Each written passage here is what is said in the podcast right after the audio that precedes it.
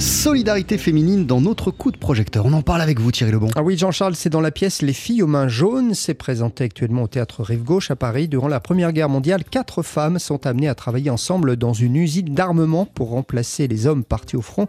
Une rencontre qui sera en fait déterminante pour leur avenir. On écoute Brigitte Force, c'est l'une des comédiennes du spectacle. Ces femmes qui vont prendre conscience que, mais elles sont là, elles existent, et elles existent beaucoup plus que ce qu'on a bien voulu leur faire croire. Et euh, mais après tout, cet effort de guerre, si les hommes sont au front, si les hommes peuvent balancer des obus, bah, c'est parce que nous on les fabrique. Et puis euh, les hommes, les hommes sont partis. Ceux qui restent, bah, c'est un peu les planqués, c'est un peu euh, ceux qui font marcher les femmes à la baguette.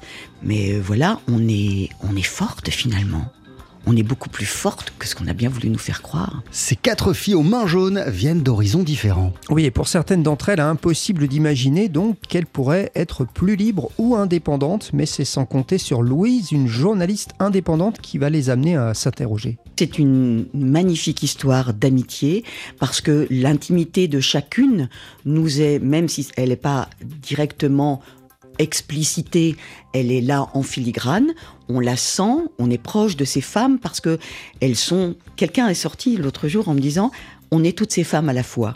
Chaque femme se sent un petit peu toutes ces femmes, la, la bourrue, la naïve, euh, l'amoureuse. Euh, l'histoire intime de ces femmes, elle est là, présente, et elle nous porte dans la solidarité. Il y a de l'amour et de l'amitié et de l'amour. Euh, confraternelle. Il est aussi question, Thierry, des conditions de travail dans cette pièce. Ah oui, sur les salaires des femmes d'abord, hein. comme on le découvre dans la pièce, c'est assez étonnant. Eh bien, elles vont se battre, ces femmes, déjà à cette époque, pour être payées comme les hommes, ce qu'elles vont obtenir avant que cette avancée sociale soit supprimée après la guerre. Ça fait encore beaucoup réfléchir aujourd'hui.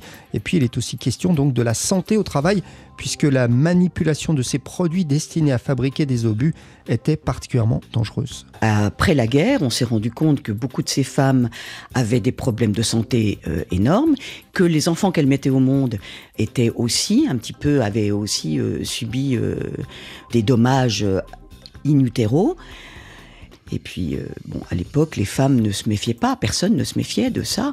Et il fallait quelques esprits éclairés pour faire les, les Snowden pour faire les, lanceuses d'alerte euh, et dire attention, mais euh, c'est bizarre quand même. Euh, on nous fait travailler, puis on, a tous des problèmes aux bronches, on a, on a des, mains jaunes, ça part pas ce produit, qu'est-ce que c'est? Il y en a certaines qui disaient bah oui, bah c'est normal, hein, force de, tripoter tout ça, bien sûr. et puis d'autres qui commençaient à s'inquiéter.